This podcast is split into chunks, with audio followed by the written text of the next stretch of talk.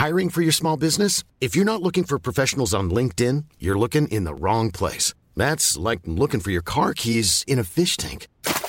LinkedIn helps you hire professionals you can't find anywhere else, even those who aren't actively searching for a new job but might be open to the perfect role. In a given month, over 70% of LinkedIn users don't even visit other leading job sites. So start looking in the right place. With LinkedIn, you can hire professionals like a professional. Post your free job on linkedin.com slash people today.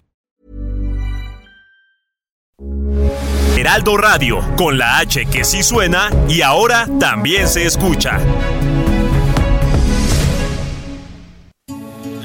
Noticias. ¿Qué tal? ¿Cómo le va? Buenas tardes. Estás a punto de escuchar Yo soy Javier Alatorre. las noticias con Javier Alatorre. La vamos a pasar muy bien.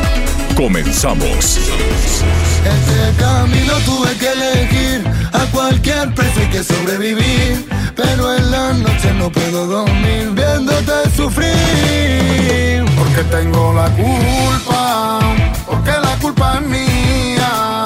Porque yo era el dueño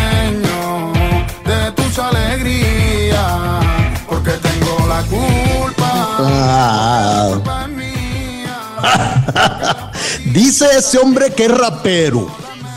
Entonces, este, pues nada, ya ves que lo que te, ¿no? Yo no le oigo mucho de rapero, es como cantejondo, como flamenco, como para un zapateadito, ¿no? Pero bueno, ahí está, así lo saludamos, se llama Tangana, creo que lo pronuncié bien, Tangana y este y es un rapero y dicen que es exitosísimo en México y que va a tener miles de conciertos con sold out y que va a presentarse en Guadalajara, en Monterrey y que ya no hay lugar por si querías ir Anita Lomelí. Pero tú habías dicho que tenías dos boletos. Entonces No, yo tengo los boletos para Bad Bunny. Con ese me ya- conformo. No. Le pedí al Gonzalo Oliveros este, los boletos del Bad Bunny y a ver si me invita el Canelo a los 15 años eh, con el grupo firme. ¿Cómo estás, Anita bueno. Lomelí? Muy bien, Javier. La verdad es que aquí llegando al jueves, ¿no? Entre que llueve y te tapas y luego ya te entra un calorón, este, muy, muy, muy fresca la Ciudad de México. La verdad, eh, le sienta bien la lluvia cuando todo mundo ya, ya está en donde debe de estar y no, no. Hoy es miércoles. Ay. Pues es Sí. miércoles que me supo a jueves, ustedes disculpen. Gracias.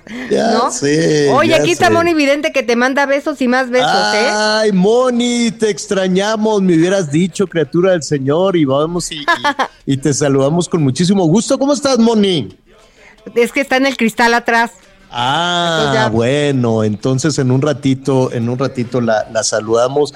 Es que la hemos invitado una y otra vez y ya la vamos a convencer de que nos acompañe por lo menos una vez a la, una vez a la semana y así. Léeme la mano, Moni. ¿Cómo estás, Miguel Aquino? Hola Javier Anita, ¿cómo están? Me da mucho gusto saludarlos. Me, me sorprende mucho esa canción que pusieron, la verdad es que nunca la había escuchado y creo que no la volveré a escuchar, sobre todo de que hoy es el Día Mundial del Rock. Hoy esperaba que por ahí nos sorprendieran con un poquito de rock. Hoy precisamente eh, pues, se lleva a cabo esta celebración después de 37 años, Javier, 37 años del concierto. Recordarás aquel famoso concierto al mismo tiempo en, en Wembley, en Londres y en la zona, si no me equivoco, fue en Filadelfia, en el estadio John F. Kennedy. Un concierto de rock para juntar dinero para, para los niños de África. Y precisamente a partir de ese concierto, 13 de julio de 1985, quedó estipulado como el Día Mundial del Rock. Hubiera estado bien algo de los Rolling Stones o de Queen, ¿no? Bueno, Al ratito, ratito, ponemos. les- pero miren, ya ven que uno de pronto se entera de tantas cosas, ¿no? Pero la, la referencia que yo tengo de este señor es que anda en líos de amores con una muchachita también muy exitosa que se llama Rosalía.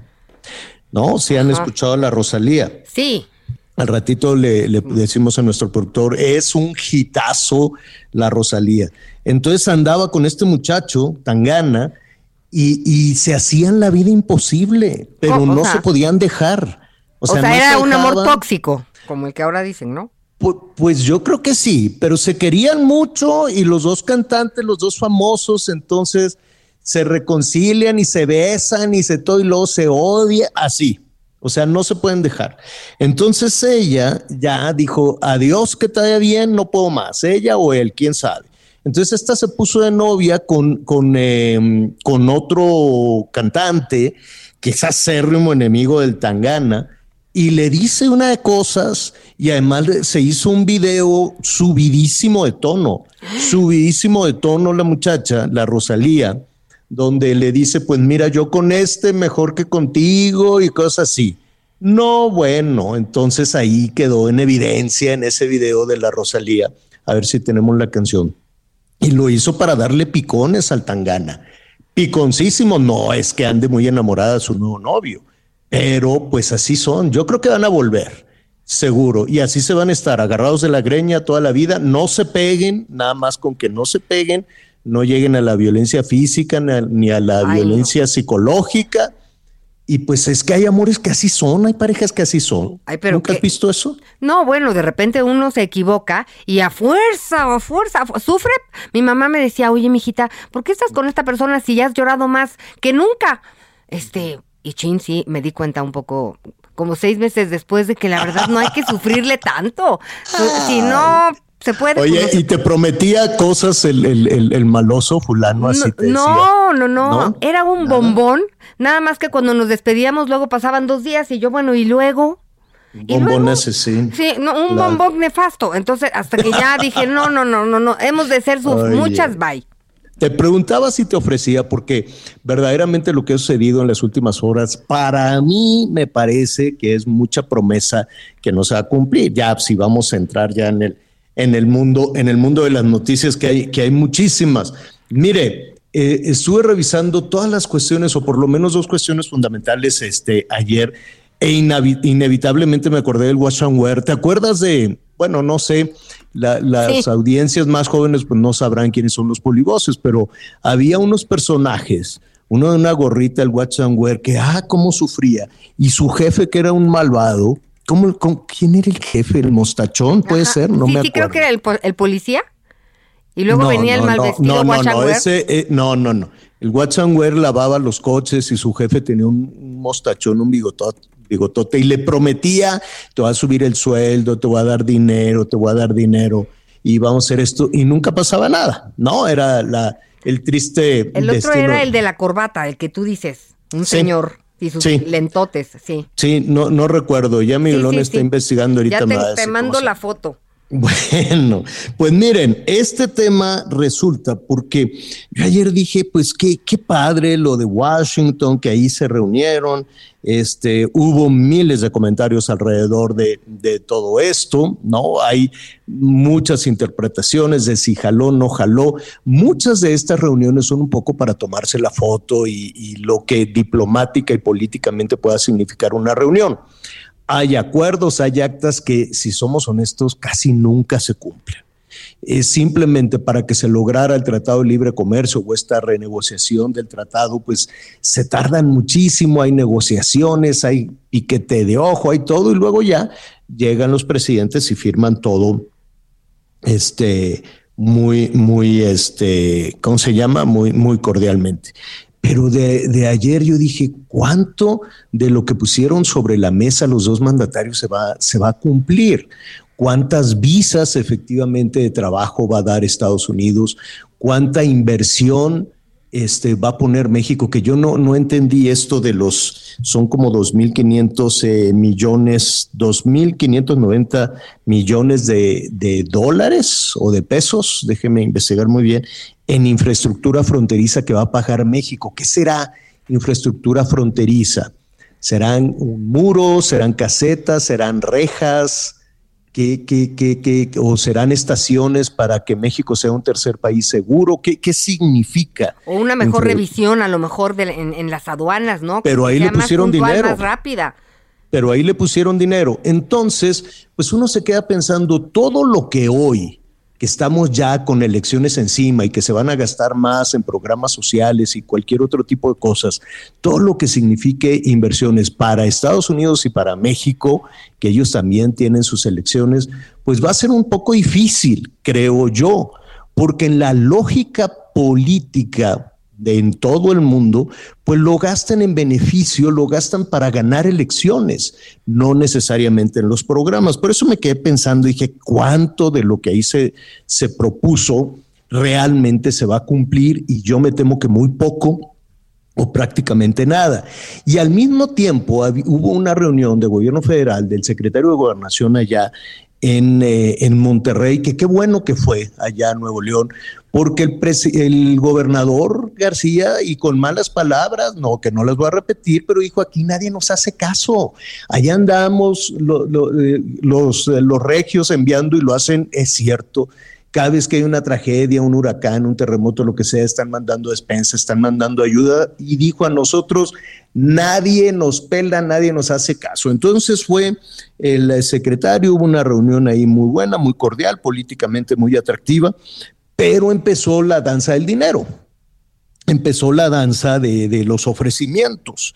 Entonces dicen, no, pues vamos a hacer una obra para el segundo acueducto del cuchillo y ofreció 30 mil millones de pesos y además a traerse el agua de Veracruz, del Pánuco, que es una obra complicadísima que lleva muchos años. Hoy por la noche, por cierto, eh, lo vamos a poner en perspectiva ese tema, 50 mil millones de pesos. Bueno, pues ahí ya solo, ayer ya solo se ofrecieron 80 mil millones de pesos. Eh, y falta todavía lo de la libertad, lo de la presa de la libertad, que calculele otros 20, 100 mil millones de pesos así, toma, aquí está, ¿no? Pum, pum, aquí está la promesa. Pero cuando ya van a enfocarse en el Estado de México y en Coahuila, y luego en la elección presidencial, como que de dónde van a salir esos 100 mil millones de pesos, me pregunto yo. ¿Y de dónde van a salir las inversiones para la frontera? Me pregunto yo. ¿Y de dónde van a salir las visas que ofreció Biden pues tampoco lo sabemos. Entonces, este, de, pronto le dedicamos mucho reflector y mucho tiempo a las penurias que están viviendo los migrantes, a las penurias que se viven precisamente para cruzar hacia los Estados Unidos y escuchamos con mucho entusiasmo, oiga, pues ya los Estados Unidos nos van a dar visa, sí, cuando no, pues quién sabe. Ah, bueno. Y, a propósito de, de todo eso, y ahorita vamos contigo, Miguel, Em, las penurias que están pasando nuestros amigos allá en Nuevo León y en Coahuila y en Durango y en Zacatecas y en tantas regiones donde hace falta el agua en Chihuahua y alguna región de Sonora. ¿Qué quiere que le diga de Baja California? Baja California Sur, también con unos calorones tremendos.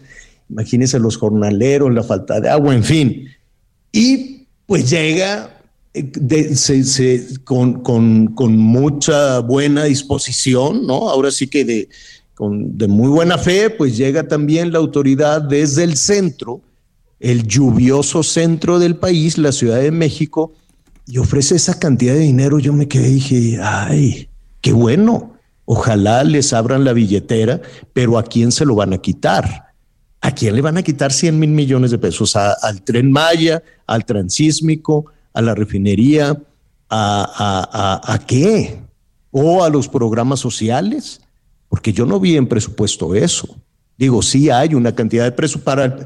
En presupuesto están las obras que hoy en la noche lo voy a presentar. En presupuesto están las presas que se están construyendo en Sinaloa y los distritos de riego en el sur de Sonora y en Nayarit. Pero esto que se ofreció, pues yo no lo veo. Y espérate, agárrate porque los del Zapotillo a ver si les dan dinero. Atención Jalisco, nuestros amigos que nos escuchan allá. A Guanajuato de plano de un plumazo les dijeron ustedes no cuentan. A ustedes no se les va a dar dinero, nada más se los vamos a dar a Jalisco, pero falta que les llegue, pues. Vino el gobernador Alfaro, entró al Palacio Nacional, salió muy entusiasmado, ya me van a dar el dinero para el Zapotillo. Habrá que ver si ya, si ya se los dieron. Miguel, eh, me comentabas de los acuerdos.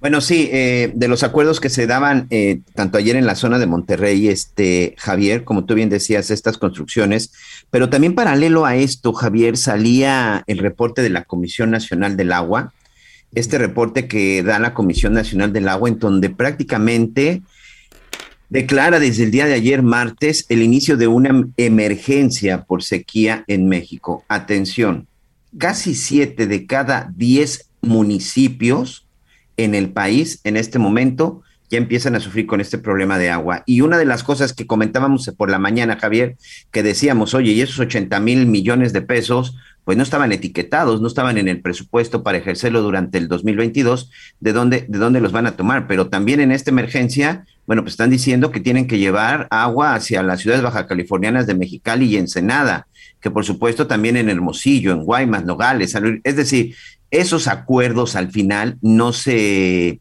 no quedan claros y sobre todo esta duda de qué es lo que va a suceder con el dinero o de dónde va a salir, pues es sencillamente lo que todavía no queda claro. Pero atención, ahorita estamos concentrados en la zona de Nuevo León, pero Sonora, Chihuahua, Coahuila, incluso en algún momento en la parte de Sinaloa, en Durango, San Luis Potosí, Zacatecas, señor, tenemos también ya un problema de escasez de agua que empieza a afectar de manera importante. Tamaulipas es otro también, ¿eh? Oigan, ayer que ayer la verdad me sorprendió. Yo dije, bueno, pues si lo está diciendo el de Protección Civil de Sonora, pues será verdad. Y de pronto no sabe la cantidad de gente que nos llamó y nos dijo, oigan, ¿en dónde vive ese señor que nos estamos ahogando de calor? Porque te acuerdas que decían, no, estamos muy bien, estamos a veintitantos o treinta y pico, no me acuerdo. Y este, a ver, se va a racionar el agua eh, allá en Hermosillo, en casi 43 colonias, les va, ya van a empezar con los cortes, o por lo menos eh, va a ser un chorrito, pues van a bajar la presión de, del agua, sobre todo hacia el sur de Hermosillo, y el pronóstico, hágase de cuenta que amaneces casi con 30, 27, 28 así, ¿no? De entradita de entradita para salir a, trabajar y el pronóstico es que va a llegar a los 45. Entonces, pues, pues no sé por qué Protección Civil dice, no, no, no, no, aquí no hay ningún problema. Eh, la misma con agua. Declaró que Sonora pues es uno, uno de los estados con un enorme porcentaje de municipios eh, con problemas en algún grado de sequía.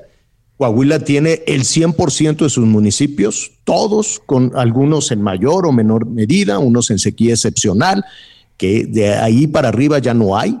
Luego está la sequía extrema, luego la sequía severa, es decir, todos tienen algún grado de sequía. ¿Por qué negarlo?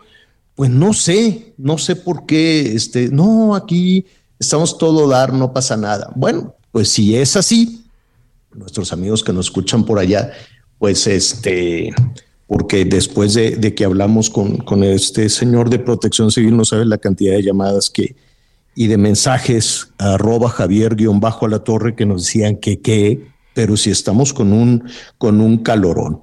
En fin, así están las cosas, allí estaremos. Eh, vamos a platicar em, hoy, si no me equivoco, Anita Miguel, pues vamos a platicar también con los eh, responsables precisamente de, sí, señor. De, del agua. Del agua allá en, Nuevo León con Juan Ignacio, Juan Ignacio Barragán, que es el titular de agua y drenaje de Monterrey, pues para ver cómo le van a hacer, ¿no? Y, a ver, la, la presa que les está abasteciendo, son, son tres, ¿no? Son dos o tres las presas que le están abasteciendo de agua, pero hoy hágase de cuenta que funeral se muere la presa.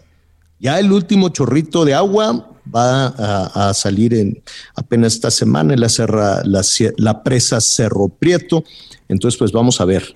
Eh, atención a nuestros amigos allá en Nuevo León. Al ratito vamos a hablar también, también con ellos. Oigan, y vamos a dar, ¿no, Anita? Vamos a dar algunas recomendaciones. Sí, pues hablamos constantemente de que hay que hidratarse, hay que tomar dos o tres litros de agua, bueno, tres no sé, pero pues dos, uno y medio, dos litros de agua, no sé cuánta agua han tomado hasta esta, hasta esta hora de mediodía, Anita Miguel. Mira, Javier, mm. eh, lo has dicho en, en distintas ocasiones, hemos abordado el tema. es una cuestión de vida o muerte el tomar agua, ¿no? Lo platicamos en el asunto desafortunado de los migrantes. Deshidratado pierdes la conciencia. Claro que ya son niveles muy altos, pero hay gente que le duele la cabeza, se siente cansado todo el día, solamente es por falta de agua. Y en un día no alcanzas a deshidratarte. Es un proceso que lleva de tres a cinco días para decir, esta persona tienes síntomas de deshidratación. Empezamos a salivar de más y empiezas a dejar de tener sed cuando estás deshidratado. Solo te, tienes un malestar, pero te tomas la pastilla para la cabeza, hay quien se baja la temperatura porque cree que tiene eh, un malestar, pero no es más que la falta de agua en su organismo. 25% del agua que consumamos viene de los alimentos, las frutas, las verduras. Entonces, sí es importante, Javier, no dejar de... Eh, el agua, por supuesto, y agua si quieren pueden exprimirle un limón si no les gusta el agua simple. Haces un suerito. Y, puede jalar el asunto. Con los niños hay unas jarritas, Javier, ahora que tengo seis meses de abuela, ahora, este, hay una pobrecita Clarita que todavía ni, ni se sienta y yo ya le tengo la jarrita del agua, pero hay unas jarritas que ellos agarran, le pones su agüita y sirven su vasito, cuando poco a poquito, poco a poquito. Entonces, haces un hábito, ellos empiezan fascinados porque pueden hacer esta acción de, de llenar el vasito, ¿qué importa tantito que se moje el asunto? Pero sí empiezan a disfrutar el agua, agua, agua, porque de, que empezamos con los saborizantes para quitarlos, eh, para quitarlos ya es un problema no, eso, tremendo. Sí, porque el azúcar y eso puede ser una adicción. enorme. Pues ya me contarán ustedes en ese, en ese tema, porque ya, ya vamos a ir a a nuestro siguiente entrevistado. Nada más eh, comentarle a nuestros amigos en Mexicali, pues sí, están batallando muchísimo con el calor allá en Mexicali. Ya son 10 personas muertas por el calor. 10 personas muertas por las altas temperaturas, por los golpes de calor o por situaciones asociadas precisamente a las altas, a las altas temperaturas en esta canícula que está tremendo. Allá pueden llegar fácilmente a los 48, mire, ya de 48 a 50, pues ahora imagínese usted eh, la, la sensación térmica. Entonces al ratito le vamos a ofrecer más detalles de lo que, de lo que está sucediendo por allá. Un joven fue encontrado ya en la calle, otro fue encontrado deshidratado en un relleno sanitario, ¿no? Ahí en medio de la basura. Eh, en fin, una verdadera, una verdadera tragedia. Oiga, eh, bueno, eh, tenemos unos minutos antes de hacer una pausa, pero yo sí, sí quiero este, saludar rápidamente a el papá de Alexis. Lo, lo, vamos a poner en contexto, porque de eso se trata este espacio, de poner a, a, servicio de, de, pues de la gente que necesita ser escuchada este espacio. Em, Isidro es el papá de Alexis. Alexis era un joven estudiante de psicología, muy entusiasta en la Autónoma Metropolitana. Eh, aquí en la Ciudad de México se fue a una fiesta y murió. Lo asaltaron, en fin, fue un asunto horrible. Y esa tragedia se extendió durante una semana en la que sus padres lo buscaban desesperadamente. ¿Y sabe qué era lo peor de este asunto? Que nadie atendía esa pena, nadie atendía ese, el, dolor de estos padres de, de familia. Para eso estamos. Y afortunadamente vamos empujando poco a poco a que se pueda saber qué sucedió con Alexis, qué sucedió cuando lo subieron a esa ambulancia. Sé que tenemos unos eh, minutos antes de hacer una pausa, pero quisiéramos iniciar de una vez la conversación contigo, Isidro. Muy buenas tardes. ¿Qué tal, este Javier? Buenos días para todos, para todo el pueblo de México, para todos los, los ciudadanos mexicanos que, que estamos aquí en nuestro país. Este, te agradecemos mucho que, que también este esto eh, lo hagas extensivo a toda la nación. somos un pueblo mexicano, somos un pueblo en el cual debemos de, de, de cuidarnos, de cuidarnos como, como seres humanos y no Qué terrible, ¿verdad, Isidro? Qué terrible que tenemos encima esta losa de la inseguridad. Qué terrible la angustia de los padres de familia que les da temor que sus hijos se puedan ir a una fiesta. Los jóvenes tienen que ir a una fiesta. Y mira tú, ahora vivimos con un miedo terrible. Sí, efectivamente, este Javier, este lamentablemente ya ya pudimos observar los videos los videos de, de las cámaras de C5, tenemos mucha información, créeme que, que mi hijo, eh, no sé, no, no desconozco si mi hijo se le hizo fácil, si se le hizo fácil caminar sobre esas calles de, de este del centro, de ahí de la colonia obrera, parte de lo que es este doctores y toda esta parte, ¿no? Pero eh, la verdad, como dices tú, no se vale, ¿no? O sea, al final... No puede ser, porque todos los jóvenes tienen la libertad, debe, debemos todos de tener la libertad de caminar por las calles de cualquier ciudad en este país. Si me permites, Isidro, vamos a, a aguántanos un segundito, vamos a hacer una pausa y vamos a recordarles a nuestros amigos en el país y en los Estados Unidos qué pasó y si ya te está atendiendo la autoridad. Volvemos inmediato contigo.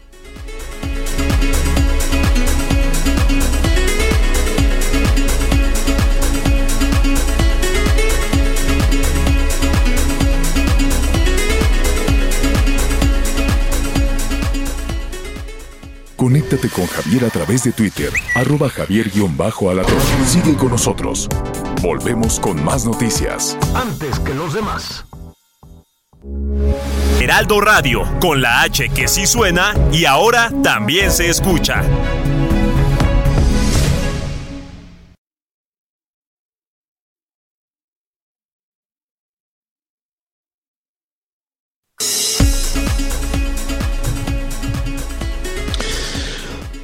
Bueno, eh, estábamos hace unos momentos antes de, hacer la pausa con el señor Isidro Azamar Cervantes, el papá de Alexis, un muchacho, un joven, 23 años, que salió a una fiesta en la Ciudad de México y ya no regresó a su casa, o ahora pues les entregaron, más bien dicho, después de una semana de terror, los restos de su hijo. Isidro, antes de saber qué ha hecho la autoridad, para poner un poco en contexto, ¿qué fue lo que le pasó a tu hijo? Eh, mira, este Javier, este mi hijo, este eh, había culminado ya el quinto el quinto semestre de la de, la del, curso de, la facultad de psicología en la y estaban por ya salir de vacaciones. De, de hecho, ese mismo viernes, o sea, un día antes, salieron de vacaciones y los compañeros, sus compañeros se reunieron ahí en, en 5 de febrero y este y Lorenzo Buturini para pues para festejar, ¿no? Que ya habían logrado un, un una un peldaño más, ¿no? En, en ese sentido. Eh, mi hijo me dice que que va a ir a, a, a a, checar sus calificaciones y posteriormente va a ir con sus compañeros a pues a, a, a, celebrar este, a celebrar precisamente no a, celebrar a tomar este, una un, refrigerio una comida que ellos pues habían habían quedado de acuerdo no pero este eh, eh, el punto es de que a eso de las 3 de la mañana mi hijo mayor ya estaba pues despierto esperando a su hermano y se le hizo raro no se le hizo raro que, que no llegara y y este y resultó que a eso de las cuatro de la mañana pues él va eh, le envía un su, ubicación a mi hijo en, en ese sentido eh, te, quiero decir que, que precisamente ahora sabemos por qué le envía su ubicación a eso de las cuatro de la mañana. ¿Por qué? Porque a esa hora, más o menos 3.46, 3.50, mi hijo ya estaba lesionado en el video se ve, se observa, se observa clarito, clarito cómo, cómo este, eh, mi hijo eh, va caminando sobre Calzada de Tlalpan y, y, de repente en otra toma ya aparece, ya, ya, ya aparece este, eh, herido. con, con, herido, exactamente, herido. Incluso. ¿Se, ¿Se, sabe este qué pasó? ¿Se sabe quién lo hirió? ¿Si fue un asalto? ¿Qué fue lo que pasó? No sabemos este este eh, a ciencia cierta y por eso eh, vuelvo a a, a, este a, invitar a, a, las autoridades correspondientes para que precisamente se aboquen a ese hecho ¿no? o sea se aboquen al hecho de quién precisamente quién lo, lo hirió. Lo hirió. Ahora cuando hirieron a tu hijo llegó la policía llegaron las ambulancias. Así es. Quién le llamó a la ambulancia ese es otro dato, este Javier, es otro dato que no sabemos, o sea, al final eh, eh, en, los en los videos se observa, se observan a 11 policías, se observan seis patrullas que están ahí como una especie así de como si fuera una sin hacer nada, ahí. con el morbo de ver a la persona lesionada nada más. Llegó una ambulancia, llegó una ambulancia y se llevaron a tu hijo. ¿A dónde? ¿Le avisaron a la policía? ¿La policía dijo llévenlo a tal parte? Mira, en, en, en, en, en el- en los videos se observa mucho el hecho de que pasan alrededor. Mira, eh, yo quiero hacer énfasis en esto, Javier, que, que todos esos policías estaban ahí. Vieron a mi hijo ensangrentado, vieron a mi hijo que estaba tirado.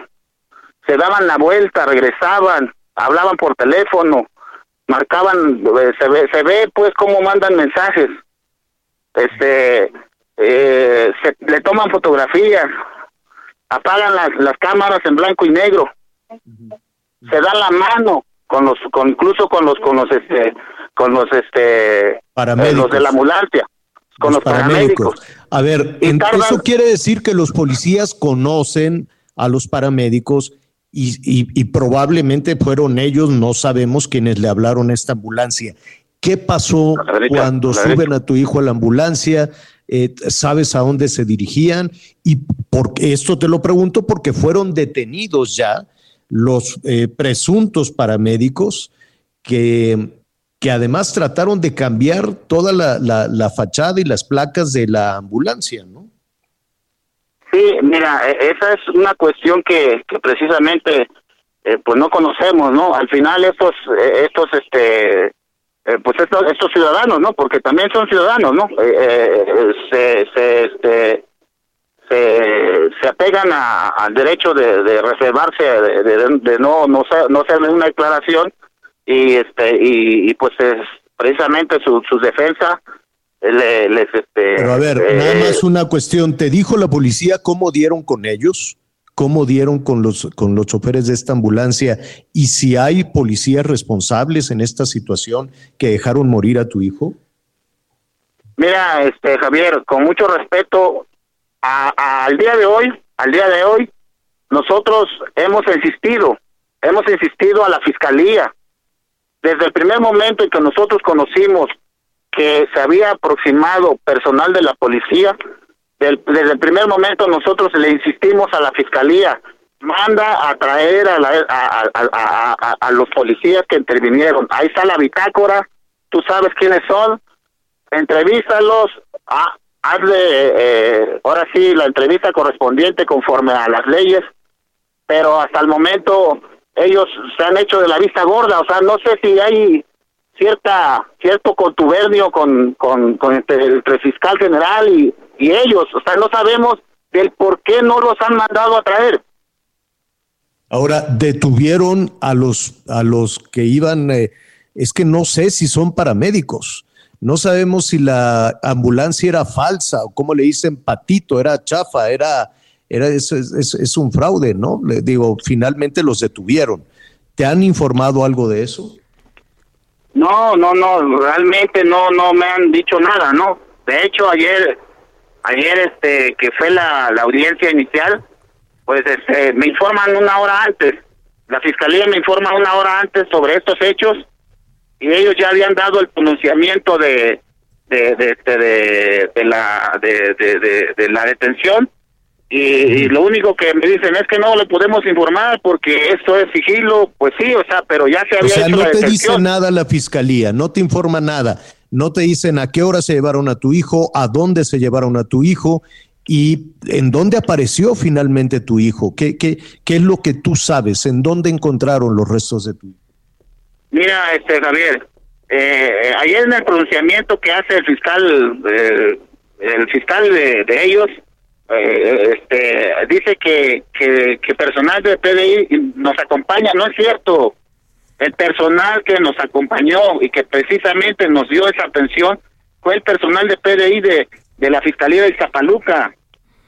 La, el personal precisamente que nos llevó, que nos llevó y que incluso con mucho respeto se lo se lo expreso al- a este señor coordinador eh, le, le- le dijimos mire aquí está el dinero por lo de la gasolina y dijo no esto es mi trabajo esto es parte de, de, de mí esto es parte humana esto esto no se debe de hacer entonces eh, ellos fueron los que me nos llevaron al lugar de donde fue localizado ¿En dónde, Eh, localizaron, fiscalía- ¿En dónde localizaron a tu hijo? la- la- eh, nosotros, este, Uy. Bueno, las, las comunicaciones. A ver, le, le- le adelanto, vamos a poner un poquito en contexto. Sé que es muy difícil para don Isidro contar esto, pero Miguel, eh, este muchacho estaba sentado recibiendo pues una especie de primeros auxilios en una, Sí. en una ambulancia que resultó ser falsa, chafa.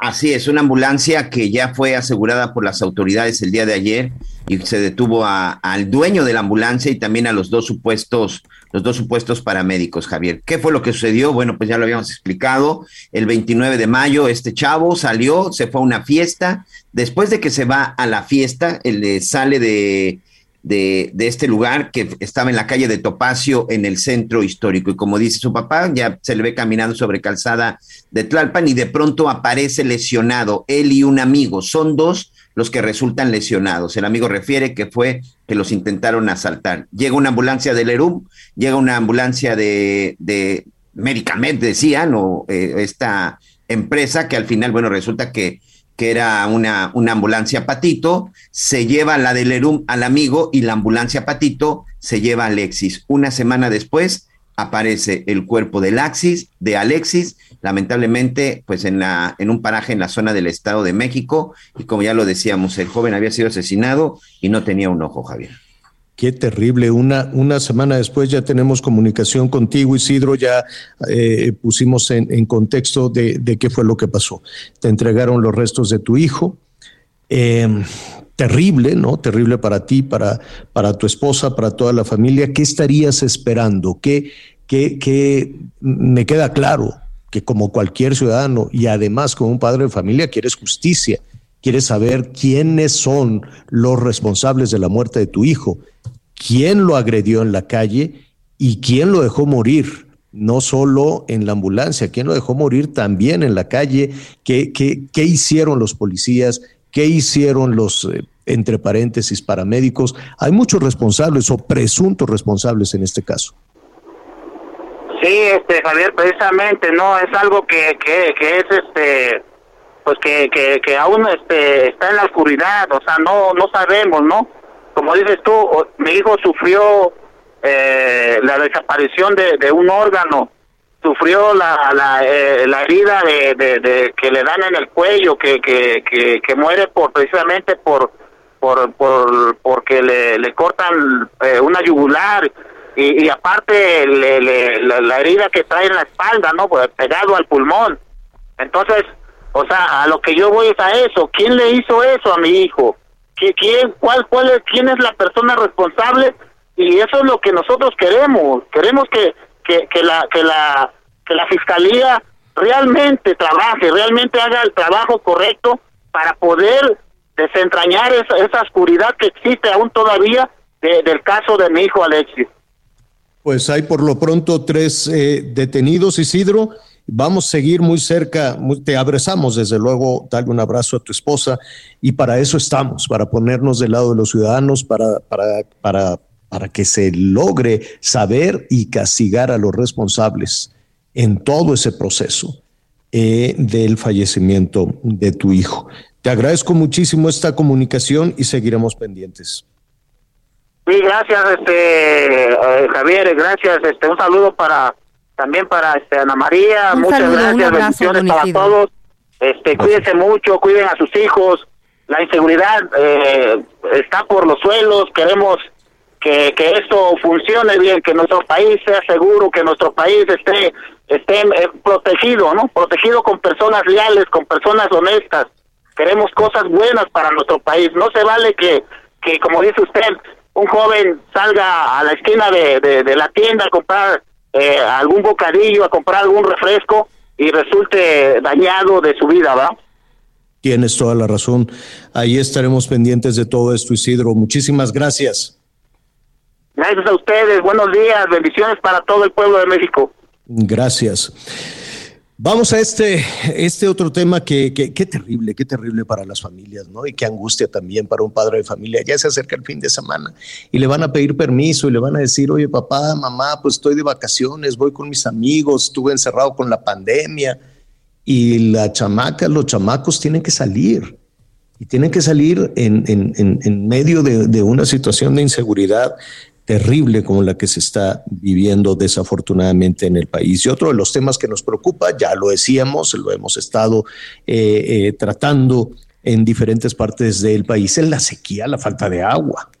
Yo sé, ¿no? Que de pronto se pierde la perspectiva desde, eh, desde la Ciudad de México ¿no? Dicen, no, pues está lloviendo, ya se solucionó el asunto, ¿no? De pronto las medidas que se toman desde la muy lejana Ciudad de México, pues pueden ser un tanto, un tanto miopes. Hay un tema de racionamiento de agua desde hace ya muchísimo tiempo, pero ayer pues escuchábamos con la con agua que vienen todavía, pues no sé si semanas o pues una, una instancia de, eh, eh, enorme para eventualmente solucionar o encontrar una solución al abasto, al abasto de agua. La situación más crítica por la canícula, por las altas temperaturas, está, está por venir. Y si no, que nos digan nuestros amigos que nos escuchan allá en el 99.7 de la FM en Monterrey, Nuevo León, y le hemos estado dando seguimiento.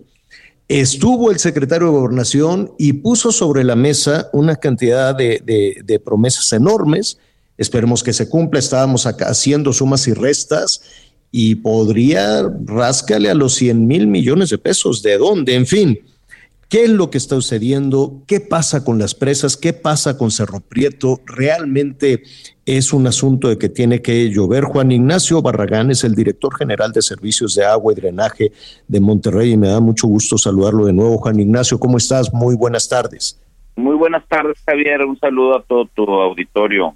A la Hemos, Hemos dado seguimiento a, todas las medidas que se han tomado, impopulares si tú quieres, pero necesarias, ¿no? El, abrir y cerrar la llave, por decirlo de alguna manera, para garantizar un, abasto relativamente parejo.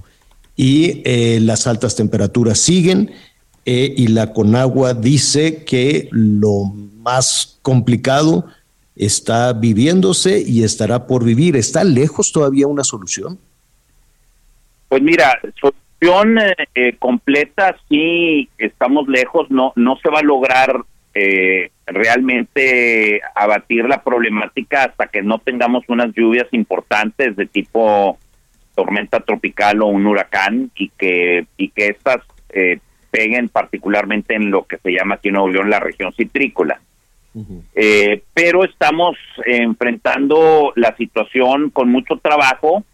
Eh, más o menos un 90% de la población está teniendo agua eh, en un horario de 5 de la mañana a las 12 del mediodía y ese el 10% restante se le está surtiendo mediante pipas y cisternas. No es la solución ideal definitivamente, pero es la única manera que hemos podido responder, dado que la población esta que nos referimos, ese 10%, se localiza en su mayoría en zonas muy alejadas de la ciudad o en colonias de origen irregular que se encuentran en las faldas de los cerros y que por cuestiones de presión no les llega el agua. Entonces, en esos dos casos, que insisto, representa aproximadamente un 10% de la población, lo estamos abasteciendo con pipas de agua. Tenemos más de 330 pipas operando y con cisternas, ahorita más de 450 cisternas de 10 mil litros repartidas en todas estas zonas vulnerables. ¿Y de dónde se obtiene el agua para todo, para esta distribución? De las zonas, de las zonas donde sí hay abastecimiento, es decir, tenemos pozos y tenemos eh, hidrantes de donde podemos cargar esta agua. El problema es que por razones geográficas, topográficas, no alcanza a llegar, el agua por la, las presiones que estamos manejando. Y, y bueno, este, la única manera de abastecerlos es llevándoselas en pipa. Em, esto te, te, pregunto de dónde, de dónde sacar el agua, porque le hemos puesto mucha atención a que pues, Cerro Prieto está pues, ya prácticamente seco eh, y la boca también con una capacidad que será entre 5 y 7%, corrígeme si me equivoco, y, eh, y se requiere una infraestructura adicional para abastecerse del cuchillo, ¿así es? Así es, para, para abastecernos, mm, ahorita el cuchillo nos está dando alrededor de 5 metros cúbicos por segundo, eh, pudiera darnos más agua, pero necesitaríamos un segundo acueducto, eh, lo cual tomaría pues por lo menos un año su construcción, si no es que un poco más.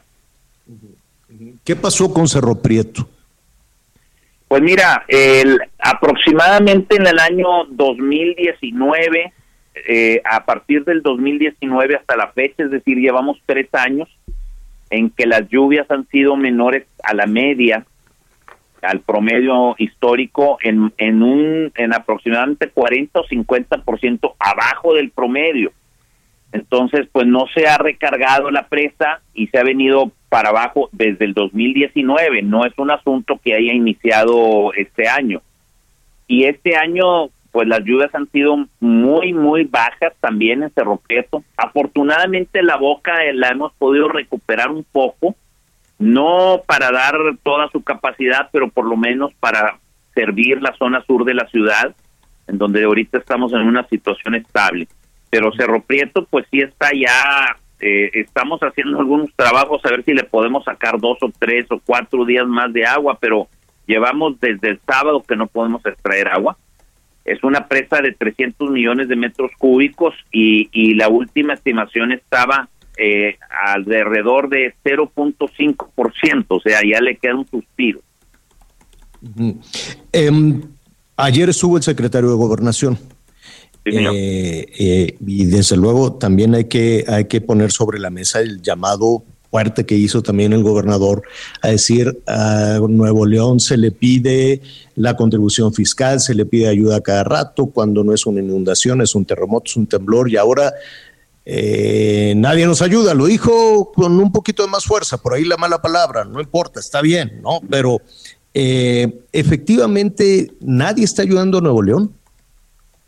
Pues mira, la federación nos está apoyando eh, de manera directa con algunas pipas, más o menos 30 pipas de las que estamos usando, nos las proporcionó la Conagua.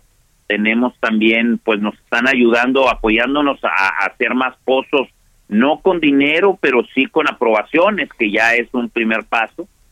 Eh, nos han ayudado a negociar con el sector agropecuario y con el sector industrial a obtener algo de volumen. Eh, no resuelve la problemática, pero sí nos ayuda a que ésta sea menos grave. Entonces, eh, básicamente es el gobierno federal el que nos ha estado apoyando. Por ahí ha habido algunos apoyos de particulares de San Luis Potosí o de Tamaulipas, pero son eh, pequeños apoyos. Es, esto te lo pregunto porque pues ayer el secretario de Gobernación eh, pues habló de inversiones eh, muy, muy fuertes y haciendo sumas y restas, pues a ver, 50 mil millones de pesos para Cerro Prieto, eh, 30 mil millones de pesos para el segundo acueducto del Cuchillo, acabar la presa de la libertad.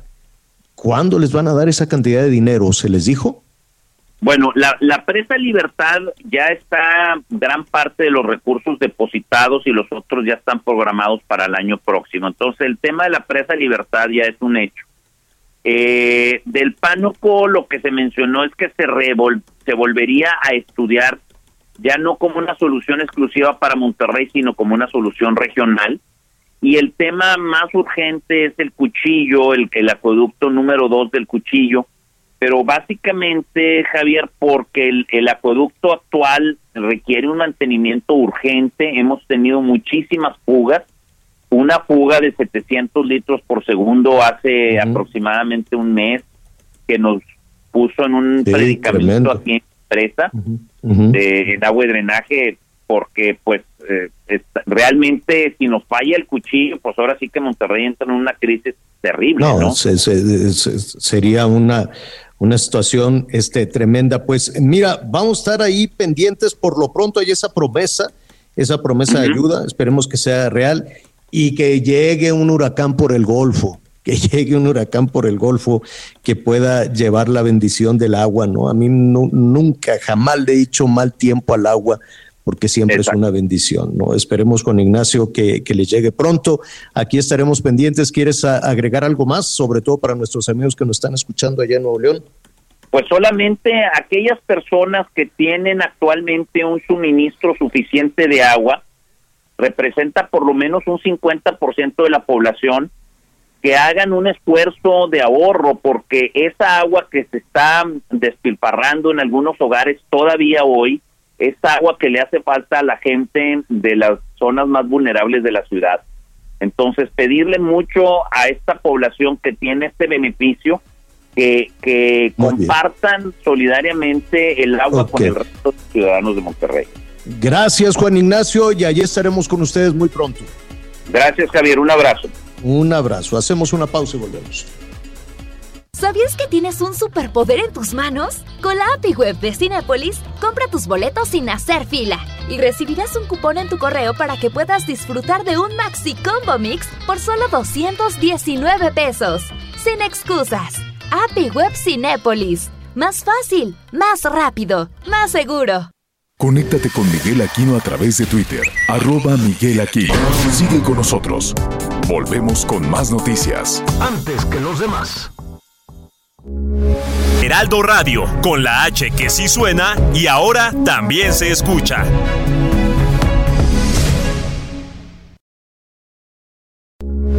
Heraldo Radio, con la H que sí suena y ahora también se escucha. Todavía hay más información. Continuamos.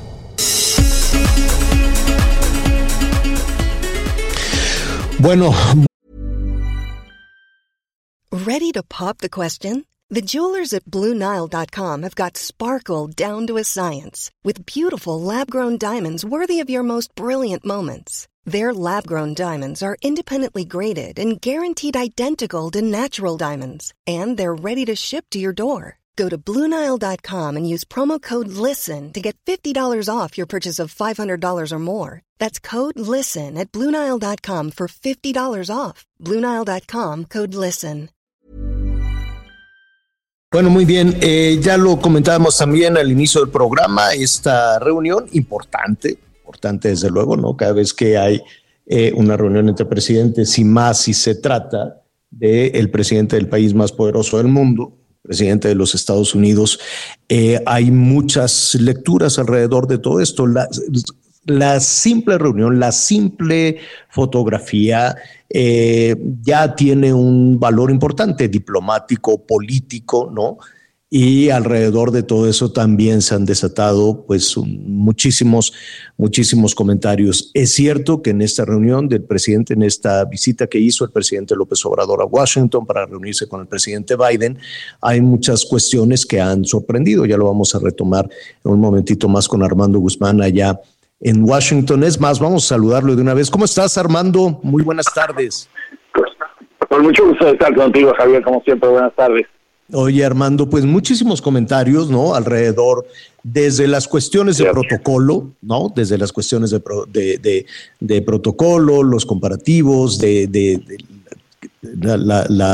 la, llegada en un vuelo comercial, el recibimiento por la vicepresidenta, por el jefe de protocolo, en fin, tantas cuestiones alrededor que son válidas y que siempre, y que siempre suceden. Me temo corrígeme si me equivoco, que en el interés público en los Estados Unidos, pues está la carestía, los combustibles, la luz, la comida, la inflación, que, la inflación anual, pues hoy se anunció que llegó al 9.1%, si no me equivoco, y que el dinero, el crédito que los norteamericanos, al contrario de México, que nos aterroriza de vivir a crédito, porque pues nunca sabemos qué va a suceder, eh, el, el, norteamericano común vive a crédito toda la vida, ¿no? Desde la educación, lo que sea, y entonces el dinero eh, seguramente será más caro a propósito de los anuncios de hoy. En fin, este tipo de situaciones podrían estar eh, en el interés, en la discusión, no lo sé,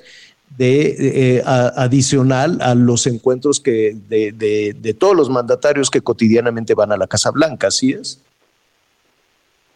Cierto, tienes toda la razón. Además, no solamente eso, uh, tanta es la preocupación por toda esta cuestión de los costos, sobre todo de la gasolina, de los combustibles, porque es lo que lo que primero ves. Cuando cuando alguien te dice es que los precios están 9% arriba, tú dices, bueno, sí, todo está más caro. Pero cuando tú llegas a la gasolinera y pones el doble o el triple de lo que pagabas hace un año, pues entonces te entra un shock. Y cuando la gente tiene que gastar 70, 80, 100 dólares en llenar su tanque de gasolina, pues imagínate el shock que hay. Entonces, el presidente tenía que meter eso de alguna manera en esta reunión entre los dos países. Y el presidente de México trajo cinco regalos, cinco regalos muy valiosos en los que compartió toda esta preocupación también, diciéndole, bueno, eh, ya hemos abierto las fronteras para que los estadounidenses que quieran venir a, a cargar gasolina a México lo hagan. Te voy a decir, mis suegros viven en San Diego y mi suegro va al cargar gasolina a México todo el tiempo y todo el tiempo lo están haciendo. Ah, ahora no tanto por toda la cuestión de los puentes internacionales que te vas y te tardas tres horas en regresar, pero eso también está metido en, en, los acuerdos a los que se llegaron los dos países, el, en mejorar y el ampliar estos puentes internacionales, México incluso metiendo un montón de dinero de entre los próximos dos años, 1.500 millones de dólares en mejorar esta, esta parte de su lado, del lado mexicano. Entonces sí hay muchas cosas que, que le afectan a Estados Unidos y el presidente Biden lo quería meter y lo machó. Entonces, en esta, en esta reunión, y yo he leído muchos de los comentarios, toda la comentocracia mexicana es siempre muy activa y está en todas las redes y en todas partes, y entonces tú escuchas de, de los comentarios que hay. Mira, la verdad es que el presidente de México tenía objetivos que vino y cumplió. El presidente de los Estados Unidos tenía objetivos que también cumplió. Entonces, en ese sentido, a, a pesar de que haya siempre jaloneos y siempre no, no buenas caras en todas partes, uh, pues los dos tienen que trabajar juntos y es exactamente lo que la Casa Blanca y lo que el gobierno de México pusieron en su comunicado conjunto. Lo primero que dicen es, vamos a tener que seguir trabajando juntos oh, y vamos a hacerlo y lo vamos a hacer de la mejor manera. En cuanto a las formas, hay, hay algo que le da mucha comezón a mucha gente y alguien me ponía en Twitter ayer uh, cómo es que el presidente Biden no recibió al presidente de México.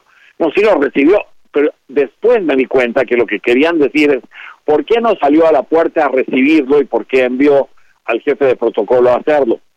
Javier, la verdad es que en cada, en cada, en cada presidencia y en cada visita las cosas siempre son distintas.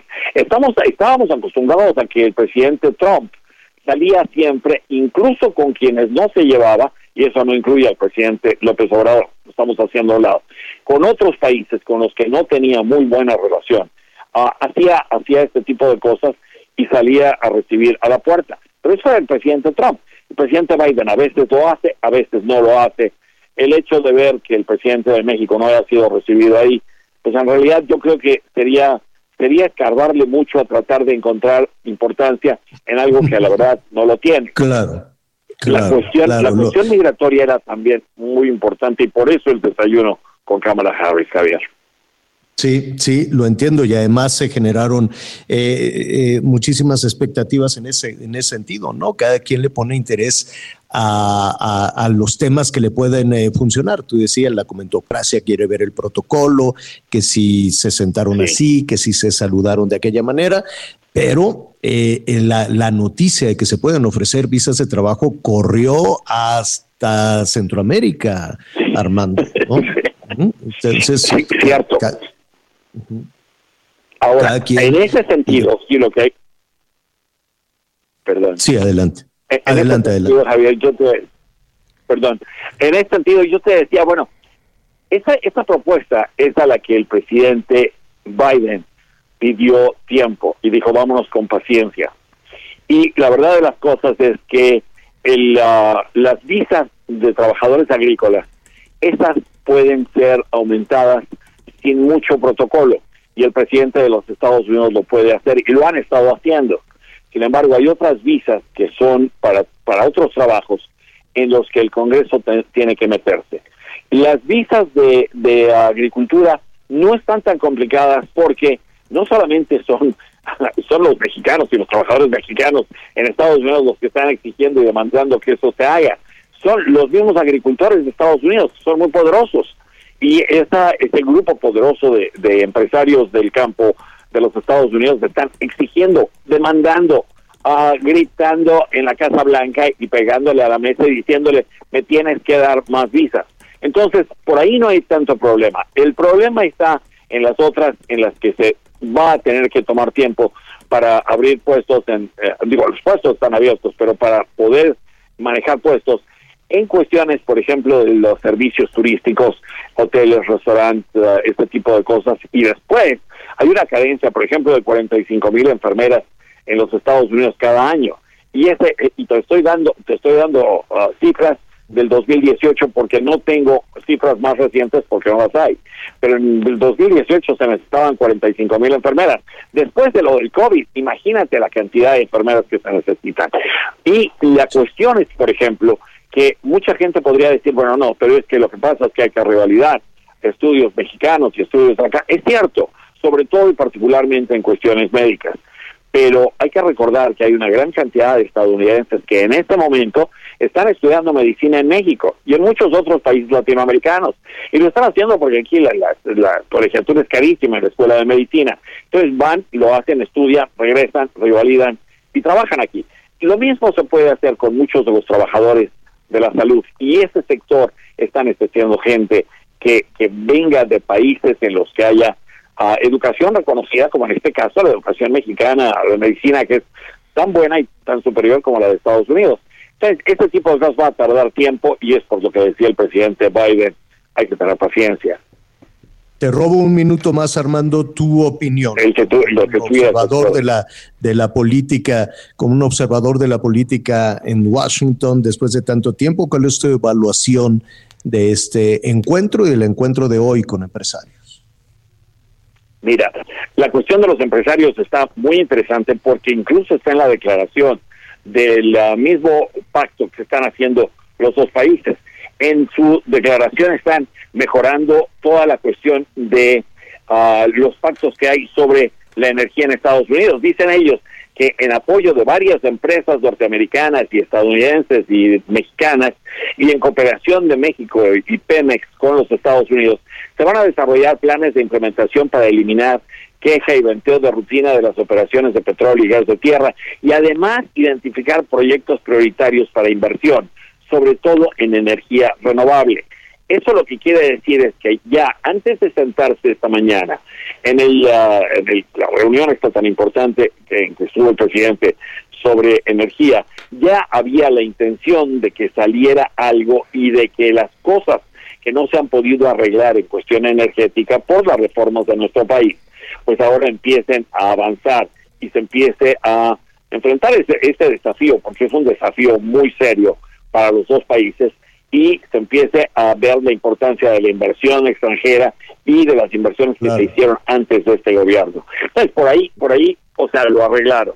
Ahora, por el otro lado, es... de que son dos, perdón, sí, sí, adelante. presidentes que necesitan llevarse un poco mejor, pues sí, pero, pero, o sea, ellos están haciendo el esfuerzo, o sea, si no se gustan mutuamente, bueno, ya será otra cosa. Y a lo mejor si se gustan, porque te voy a decir una de las cuestiones importantes, es que el presidente Biden invitó al presidente de México y no solamente eso, invitó a su esposa también. Y en la cultura estadounidense, cuando tú invitas a tu, a, al amigo, pero con la esposa y los traes a tu casa, quiere decir amistad, quiere decir franqueza, quiere decir aquí estamos, quiere decir un montón de cosas. Entonces, en ese sentido, yo creo que deben tomar en cuenta el parte de la cultura estadounidense que hay en eso y tomar en cuenta que, esa fue la invitación y ese fue el carácter de la visita. Exacto, tienes toda, tienes toda la razón, Armando. Te agradezco muchísimo. Estaremos pendientes ahí de los precios. Qué barbaridad. Ahí a ver cómo te llegan los intereses de la tarjeta de crédito. Oh. es, es, un asunto que sí o sí impacta también del otro lado de la frontera, ¿eh? suben, se suben allá las tasas de interés y agárrate porque aquí pues el dinero también será mucho más caro. Es cierto, y lo que tú decías al principio es muy cierto.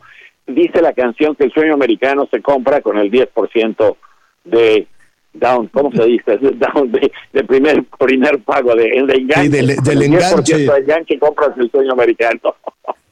Exacto. Armando, un abrazo y estaremos pendientes de tus comentarios en tus redes. Recuérdanos tu Twitter. Ah, Armando Reporta, arroba Armando Reporta. Perfecto, ahí estaremos. Un abrazo muy fuerte, Armando, gracias. Otro más fuerte para ti, Javier. Buenas noches. Buenas tardes. Hasta pronto. Buenas tardes. Es Armando Guzmán en Washington. Miguel. Javier, pues tenemos información también eh, de otra parte del mundo y tenemos que irnos hasta España porque hay una gira muy interesante en donde pues no hay que verla solo como una gira de un gobernador, sino también pues una gira que sin duda favorecerá uno de los principales activos que tiene nuestro país, que es el turismo. El todavía gobernador de Quintana Roo, Carlos Joaquín González, se encuentra en España y se ha reunido con pues con algunos empresarios importantes que están anunciando nuevas inversiones en el estado. Vamos a escuchar la prensa que nos preparó Patricia Alvarado. En Madrid, en la Embajada de México en España, el gobernador de Quintana Roo, Carlos Joaquín González, compareció en conferencia de prensa para dar a conocer el resultado de su gira a España. La mitad de los españoles que viajan a México eligen Quintana Roo como destino. Un gran logro de la gobernatura de Carlos Joaquín, que pasará el testigo a la gobernadora electa de Quintana Roo, Mara Lezama Espinosa, a final del próximo mes de septiembre. El tener la oportunidad también de visitar a los inversionistas, empresarios, hoteleros españoles que tienen pues intereses muy importantes en el Caribe mexicano, en todo nuestro estado, más de 50 mil cuartos hoteleros, planes y proyecciones de crecimiento que llegan casi a los 5 mil cuartos en los próximos años, pues hacen muy interesante esta visita. La gobernadora electa también participó en este viaje, cuyo objetivo se centró en dar certidumbre a los inversionistas, turoperadores hoteleros y responsables de líneas aéreas para que el destino de Quintana Roo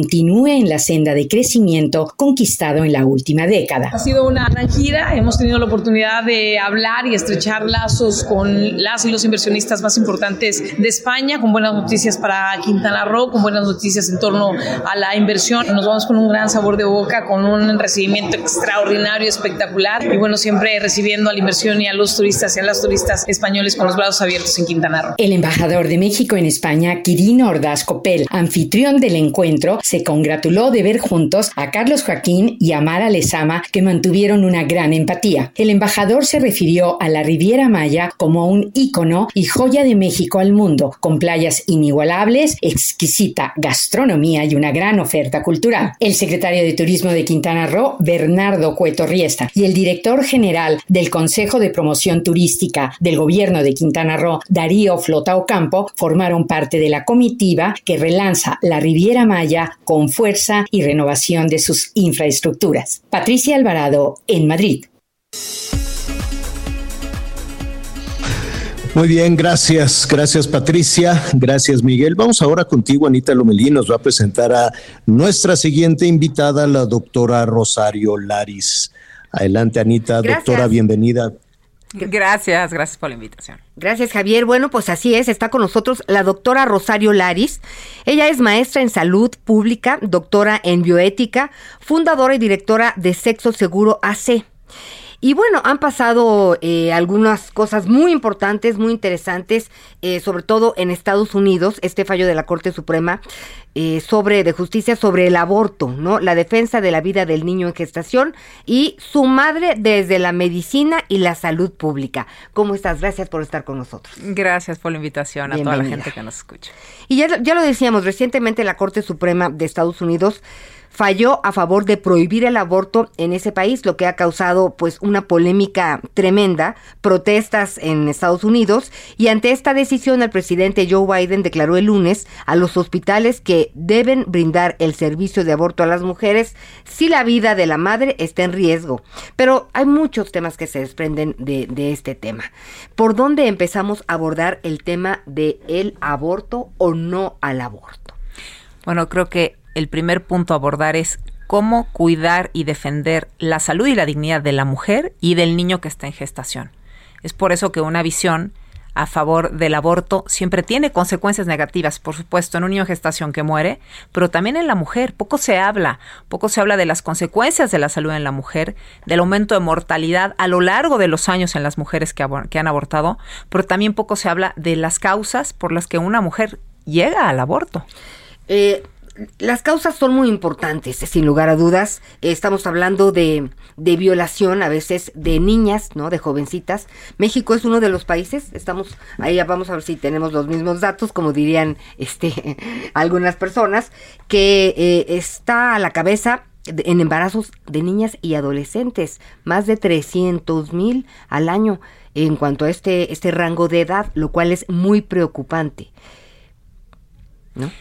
Por supuesto que sí, es un tema que hay que prevenirlo, que prevenirlo con educación, con formación de esas de esos niños, de esas niñas, de esas adolescentes, también con formación e información a los padres de familia, que son los primeros responsables en la educación afectiva sexual de sus hijos. Pero es importante en el caso de los Estados Unidos mencionar que el aborto por violación es tan solo el 0.5% del global de los abortos que se llevan a cabo. Muchas veces se utiliza este tipo de argumento para buscar despenalizarlo, pero lo que se busca es que tenga un libre acceso y que llegue a todos y que no sea por ciertas causales. Otra causal muy común es el llamado aborto terapéutico, que si la vida de la madre corre peligro, entonces pues que el niño muera para salvar a la madre. Yo comento el caso de el Parlamento británico, desde el año 1968 se despenalizó el aborto, se han llevado a cabo más de 6.4 millones de abortos y solo el 0.006%, 143 abortos, se han llevado a cabo desde 1968 para cuidar la vida de la madre y que no muera. Entonces, al final vemos que el número es pequeñísimo y que lo que se busca muchas veces es utilizar este argumento para despenalizarlo. Pero yo quisiera hablar de las causas. claro, de las consecuencias. Primero de las causas. Un estudio importante publicado en los Estados Unidos eh, por la doctora Coleman refiere que de las mujeres que abortaron, el 60% lo hace para hacer feliz a alguien más. Es decir, yo no estoy convencida, pero tal vez le fallé a mis papás, eh, a mi pareja, eh, y entonces me siento presionada. Que más del 70% sienten que no fueron libres para tomar la decisión, es decir, que hubo algún tipo de presión para abortar. Entonces, ¿qué pasa con estos datos? El 30% refieren que abortaron para hacer feliz a su pareja, a su pareja y para que no las abandonara. O el 50% refiere que no sabía que adentro de ellas el bebé ya era una persona, ¿no? Que no, no tenían claro qué, qué era, si eran una célula, si era una persona. Entonces, ¿cómo al final el hecho de poder apoyar a las mujeres para evitar todas estas causales. Es decir, la mujer que se encuentra embarazada en un estado vulnerable, un embarazo inesperado, es una mujer que necesita ayuda, que necesita apoyo, que necesita asesoría, no que se le invite a abortar como si esta fuera la primera opción, cuando hay muchísimas opciones de vida para ella y para su hijo. Creo que hacia allá va el tema de política pública en los Estados Unidos. Eh, me parece muy bien esto que nos estás comentando en cuanto a, la política pública en Estados Unidos. Eh, ¿Qué pasa con el tema de la libertad? Hablabas hace un momento que muchas chicas llegan a, tomar esta decisión por la presión, ¿no? Pero ¿qué pasa si eh, tomo la decisión de abortar? O sea, sin presión, ¿no? Es el aborto no legal, pues causa muchas muertes y me decías que traías datos importantes en relación a este tema. Sí, claro. Mira, te comento el tema de la mortalidad materna, ¿no? Primero que es compararla, muchas veces se utiliza el argumento de el aumento de mortalidad materna porque el aborto es penal, ¿no? Está penalizado, entonces aumenta. un aborto ilegal causa. Claro, aumenta, ¿no? La mortalidad materna. Yo presento datos muy claros a nivel América Latina. Te presento el caso de Chile. Chile fue un país donde los últimos 30 años el aborto estaba penalizado en todas sus formas y fue el país que tuvo menor mortalidad materna de toda América Latina. Incluso logró reducirla un 70% y comparo contra países como Cuba, donde el aborto está totalmente abierto desde hace más de 40 años y Chile presentaba menores tasas. Ese me parece un punto importante. ¿Por qué? Porque al final la mortalidad materna sí se sabe que logra disminuir cuando, cuando se atienden hemorragias, sepsis, que son infecciones, y aumento de la presión arterial en las mujeres. Esas son las primeras causas. Y presento, por ejemplo, el caso del INEGI, año 2015, mortalidad materna en México. De las 950 mujeres que murieron durante el embarazo, el parto y el puerperio, solo 30 fueron por aborto. ¿No? Sí. Entonces, la conclusión que desprendo la primera conclusión, porque hemos de tener eh, conversaciones en otros momentos, claro. porque es un tema muy claro, que claro. muchas cosas, pues prevenir, ¿no? Con información, eh, sobre todo con información, pues para que antes de llegar a hablar del aborto, pues podamos hablar de relaciones sexuales, eh, pues como cada quien en libertad, ¿no? O de tener hijos, eh, pues planeados, pensados, que serán queridos, ¿no? De un, en un contexto diferente, pues creo que sí podríamos hablar de abortos cero en este sentido. Lástima que las cifras no nos ayudan. Claro, hacia allá deberemos de llegar, a pensar en aborto cero, sí, pero creo que es importante, uno, que la mujer sepa desde qué momento inicia la vida humana, ¿no? Una mujer embarazada que tenga la información y saber, oye, ya tengo una vida, es una persona la que está aquí, es autónoma, crece por sí sola, ¿no? Entonces creo que es importante este tipo de información. Son muchas cosas las que hay que poner en la balanza, ¿no? Eh, doctora, pero ¿te parece si vamos a seguir platicando de este tema? ¿Nos has de acompañar en otra ocasión? Con muchísimo gusto. Pues es un, es un gusto haberte conocido, platicar de este tema contigo, con la doctora Rosario Lares. Muchas gracias a ustedes. por gracias, doctora. Gracias, Javier. Gracias. Buen día. María. Gracias. Oiga, nos quedan unos minutitos rápidamente antes de la pausa. A ver, le adelantamos. Este, ¿qué puede pasar en México si las cosas están muy caras allá en Estados Unidos? Si la gasolina está muy cara, bueno, pues se van a venir a, de este lado de la frontera. Ya el presidente les, les ofreció, pues vengan a cargar aquí la, la, gasolina.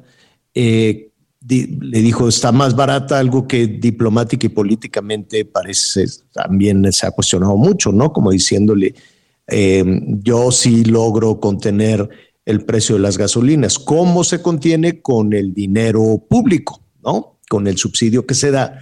Eh, es decir, los mexicanos se paga ese subsidio para que esté más barata y lo polémico es que se ofrezca para que vengan que lo hacen ya, ¿eh? no, no, no es que lo van, no, no hay restricción alguna para eso. Cualquier norteamericano desde hace ya muchísimo tiempo, pero se abrió la invitación, este, ahora que se anunció que está todavía más caro.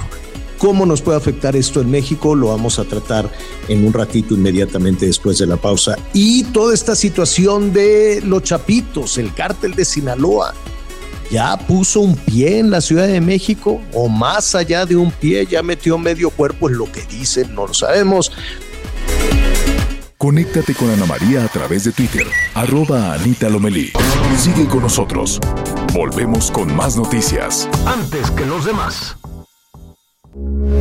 Heraldo Radio, con la H que sí suena y ahora también se escucha.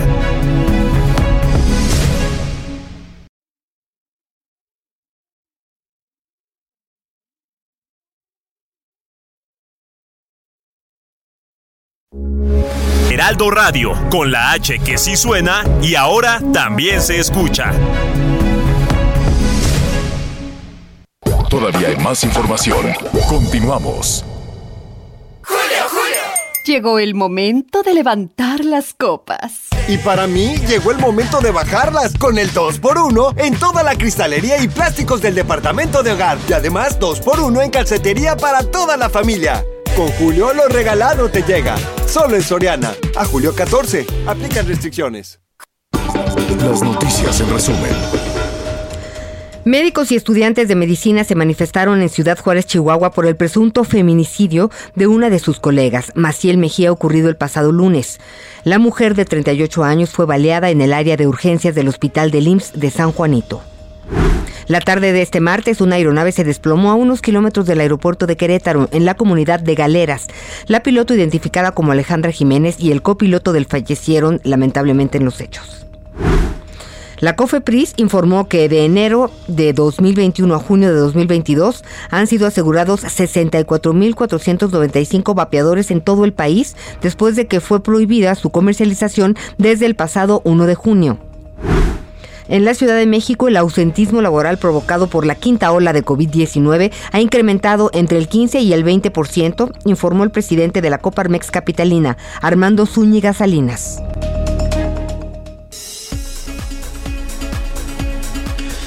Bueno, desde ayer por la tarde eh, le estuvimos eh, reportando, desde luego, ya por la noche con, mayor detalle lo que estaba sucediendo en Tlalpan.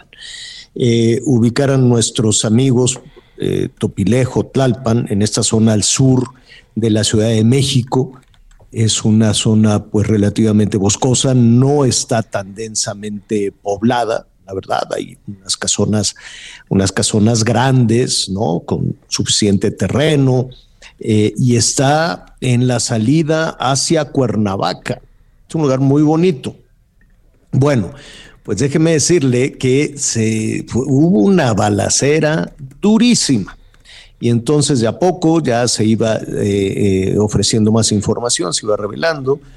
el titular de la policía de la Ciudad de México, Omar García Harfush, después hablaba de que fue un enfrentamiento entre criminales y les encontraron de todo, Miguel. Así es, Javier. Eh, fue un enfrentamiento importante. La verdad es que, eh, pues, había hacía mucho tiempo que no se veía una movilización como la que vimos el día de ayer, en donde no fueron decenas, sino cientos de uniformados, sobre todo con unidades especiales, con vehículos blindados.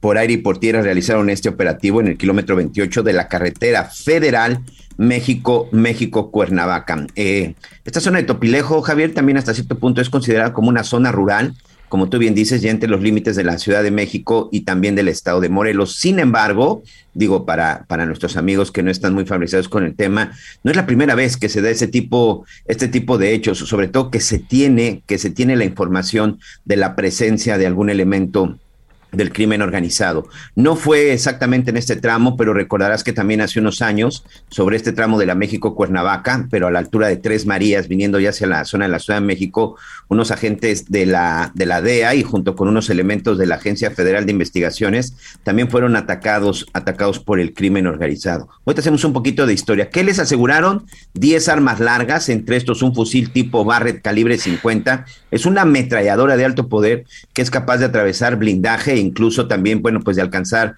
aeronaves como helicópteros. Fueron 14 personas capturadas, se les aseguraron 12 granadas, 70 cargadores, chalecos blindados, armas cortas, droga, dinero en efectivo y también eh, algunos radios de algunos radios de comunicación y teléfonos celulares. En el lugar, Javier, además también, bueno, se liberaron a cuatro personas que estaban secuestradas. Una de ellas tenía por lo menos 20 días de cautiverio. Aquí hay algo muy importante. Estas cuatro personas que se encuentran en calidad de, de detenidos, este, perdón, en calidad de víctimas, pero que también están siendo investigados para saber exactamente quiénes son, porque resulta que de esas cuatro personas no se tenía reporte alguno ni de que estaban desaparecidas ni de que estaban secuestradas. ¿Qué significa? Que por lo menos las familiares, amigos o conocidos de estas personas que se encontraban ahí secuestradas, que se encontraban encerradas en esta casa de seguridad, pues nadie las estaba buscando y eso evidentemente pues hace sospechar a la autoridad. La información que yo tengo, Javier, por ahí ya platicando, ya sabes, con algunos amigos, con unas fuentes, es que se trata aparentemente de algunos sujetos que se dedicaban pues también o estaban relacionados de alguna forma directa o indirecta con el tráfico de drogas en esta zona de Topilejo.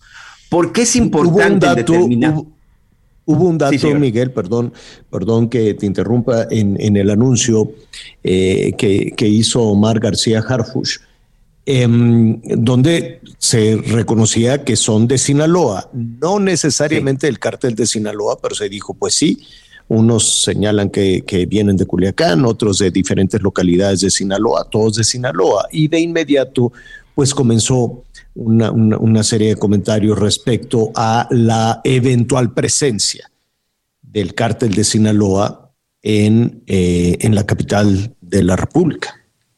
Sí, una quien se diga sorprendido, sobre todo de parte de las autoridades, eh, una de dos, o no tiene conocimiento de la, del comportamiento delictivo de la, de la forma en la que operan estos grupos en la Ciudad de México o simple y sencillamente nos están mintiendo, Javier. Y ahorita te voy a explicar por qué.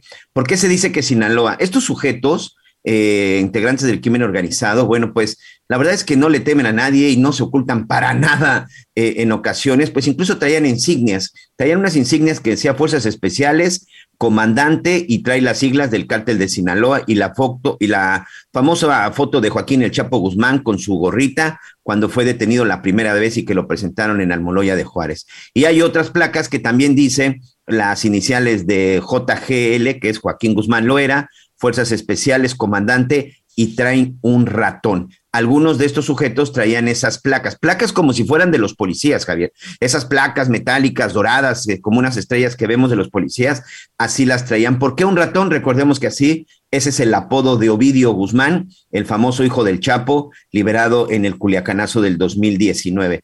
Y yo te decía, Javier, esto de que de repente alguien se pregunte y dicen, el cártel de Sinaloa tiene presencia en la capital del país yo me atrevo a decir que por lo menos desde hace más de 12 años. Y nada más te, les dejo, no, o si no es que más, señor, nada más te dejo algunas cosas para recordar.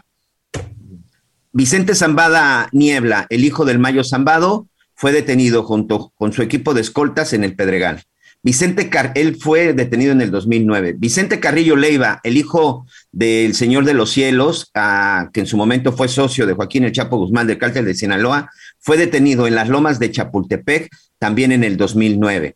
En el 2008, Javier, hay dos casos que tampoco se nos pueden olvidar y que habla de la presencia del cártel de Sinaloa. Jesús Zambada, hermano de Ismael Zambada, uno de los principales socios de Joaquín El Chapo Guzmán del cártel de Sinaloa, fue detenido en Altavista junto con su grupo de sicarios y se les acusó de ser los principales operadores del tráfico de drogas en el aeropuerto de la Ciudad de México. Y un caso emblemático, señor, que eh, precisamente ayer que lo veía y escuchaba las declaraciones de quienes se decían, ay, está la presencia.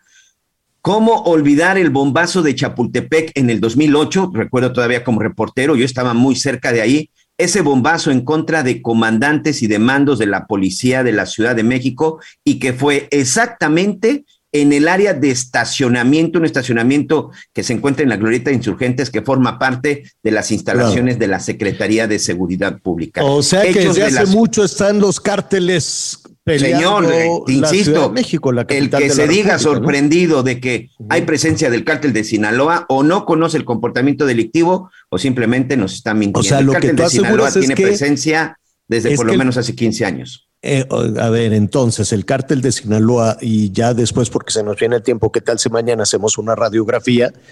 Eh, ¿Cuántos cárteles están peleando la capital de la República? ¿No? Ya lo estaremos ahí eh, retomando de acuerdo hoy por lo menos análisis, cuatro, ¿Perdón? Hoy, hoy por lo menos cuatro. Cártel Jalisco, Cártel Sinaloa, la Unión Tepito y el Cártel de Tláhuac. Por lo menos cuatro, seguro.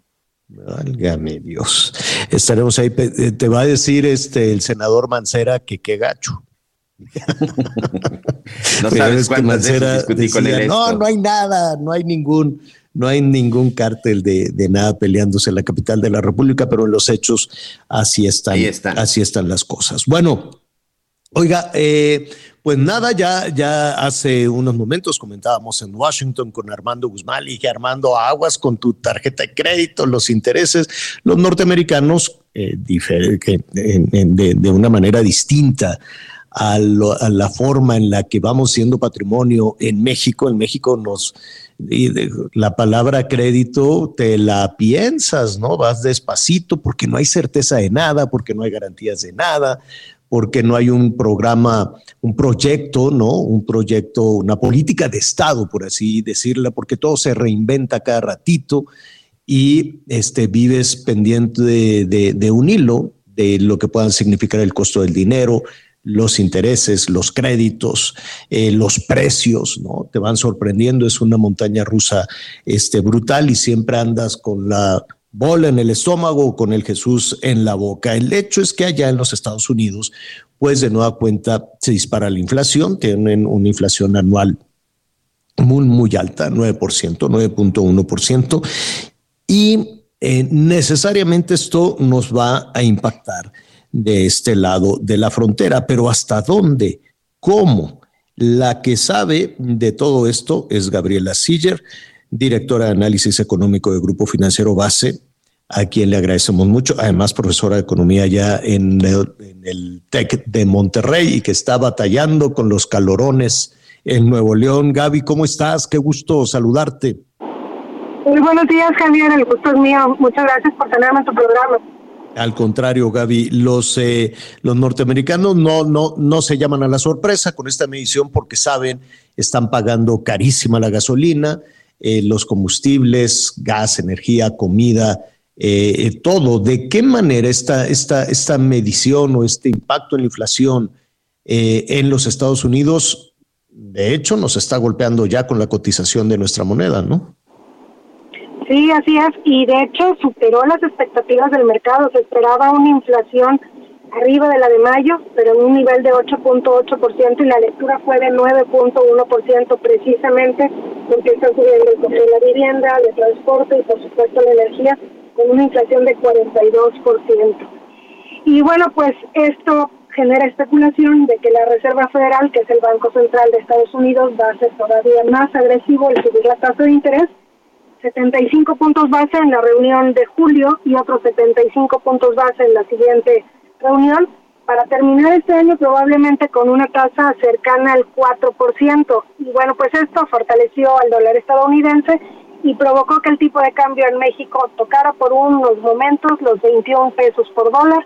Y luego para la eurozona también un tipo de cambio de 0.99 debajo de la paridad, algo que no se veía en los últimos 20 años.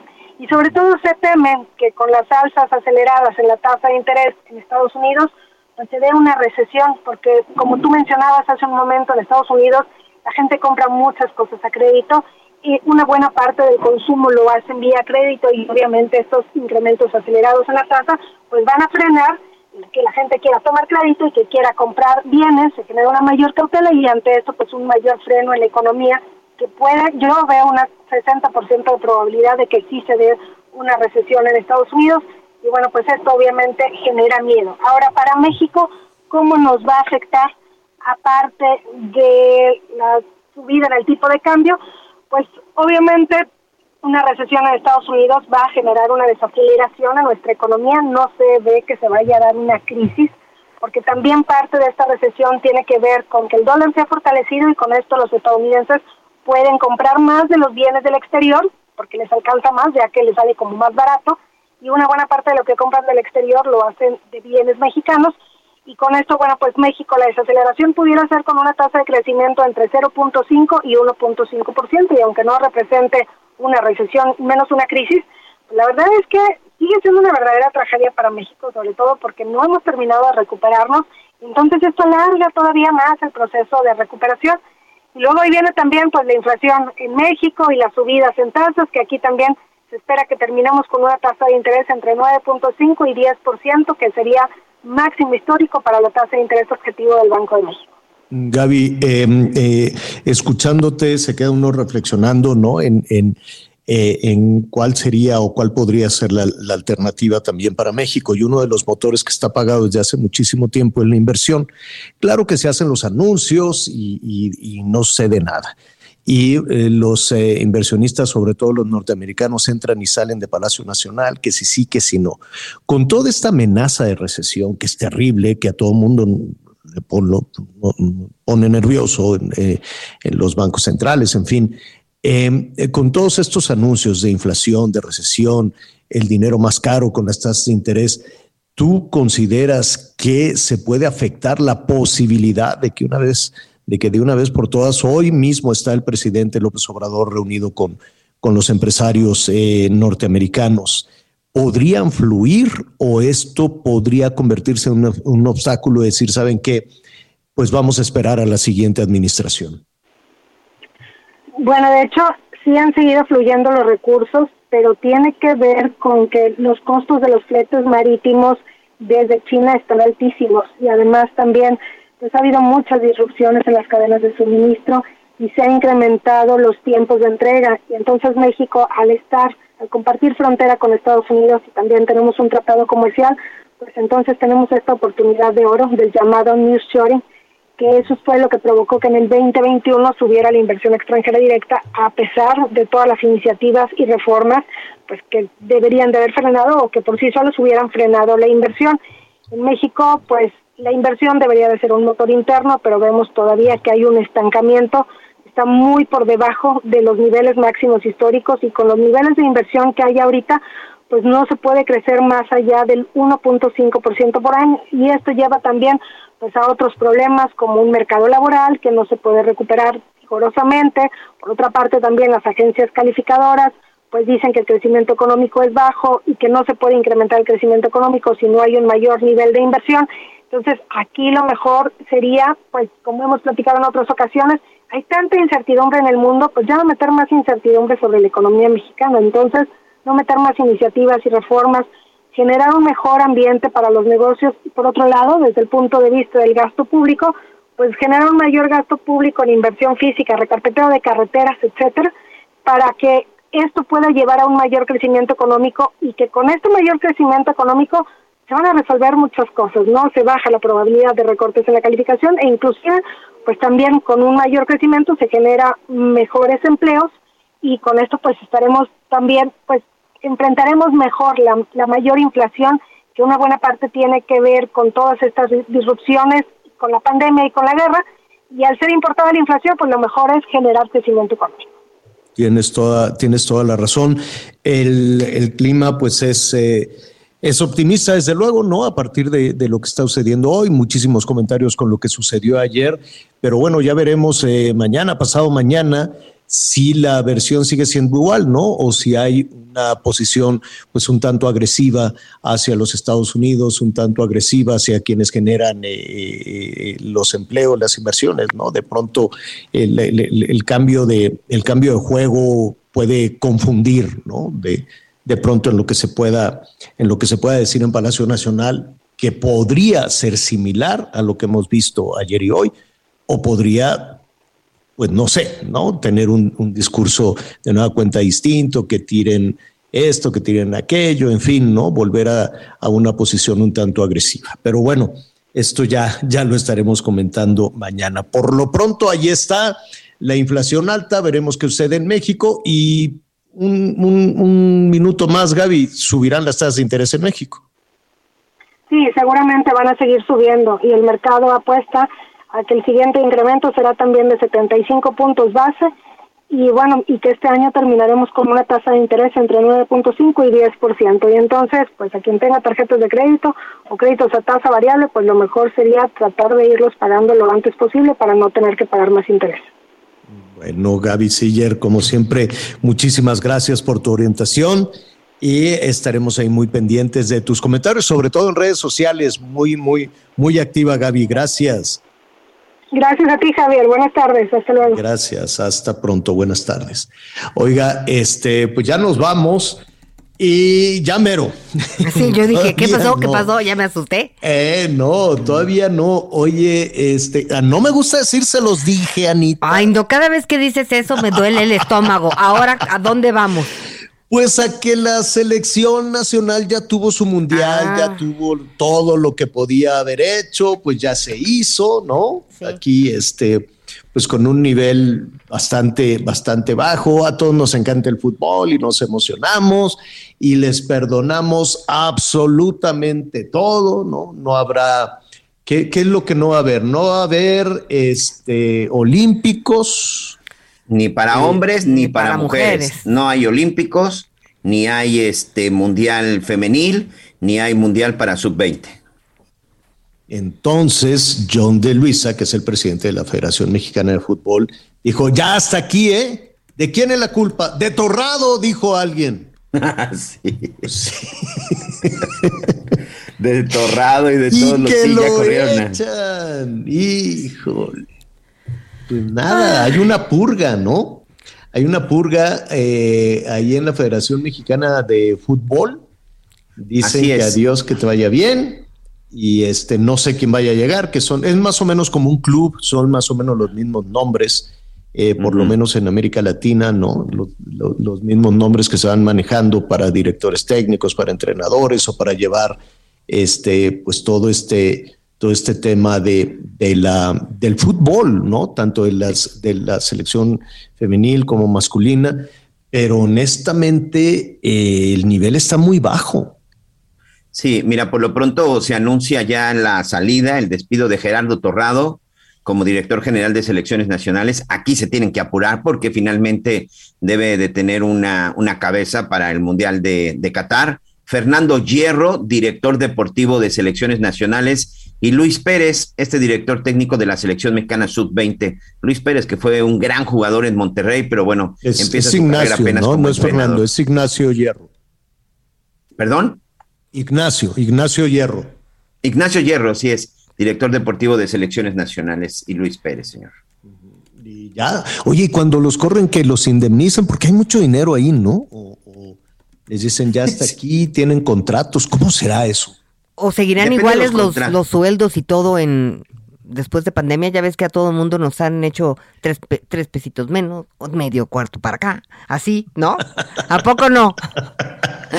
No, el fútbol es el fútbol, ahí no Ah. les bajaron nada, nada, nada, nada, nada. A ver, entonces, en, en resumen, salieron, ¿quién salió, Miguel? Gerardo Torrado, de la Dirección este, de, Selecciones Nacionales. Insisto, ese es uno de los puestos donde no se pueden esperar.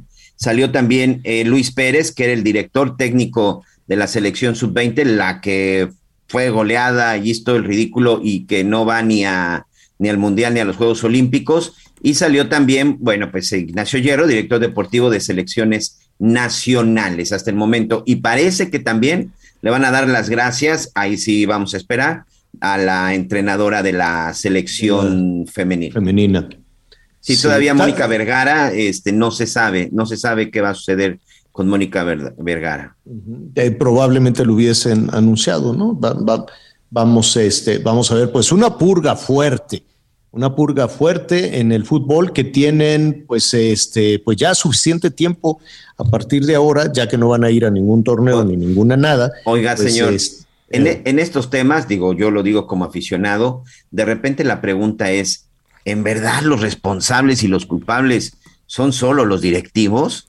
No, o sea, en también verdad no tienen, los, deportistas, también están los no tienen absolutamente nada que ver quienes están en la cancha, o sea que Sí, no. finalmente son los que se dejan meter goles y los que no lo meten. Es Sí. simple y sencillamente un comentario Sí. como aficionado, o sea, cuando yo no vi a. Torrado en el campo ni a ninguno de estos, este, no, no sé. Pues sí.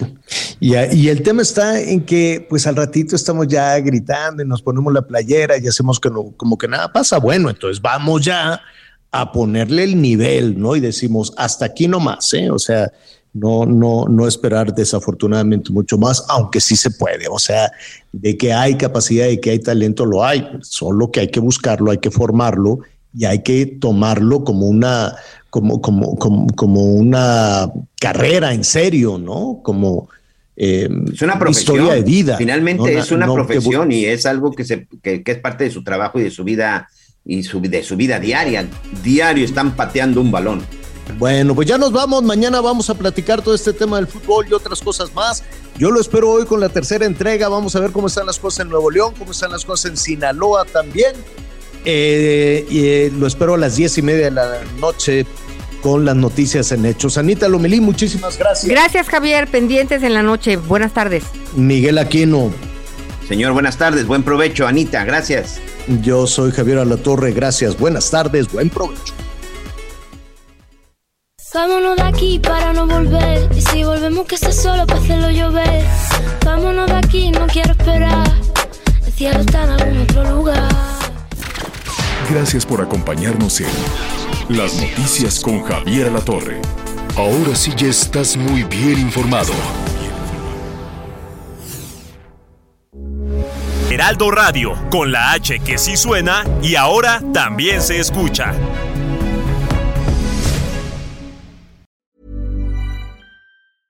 A lot can happen in the next three years. Like a chatbot may be your new best friend. But what won't change? Needing health insurance. United Healthcare Tri Term Medical Plans are available for these changing times.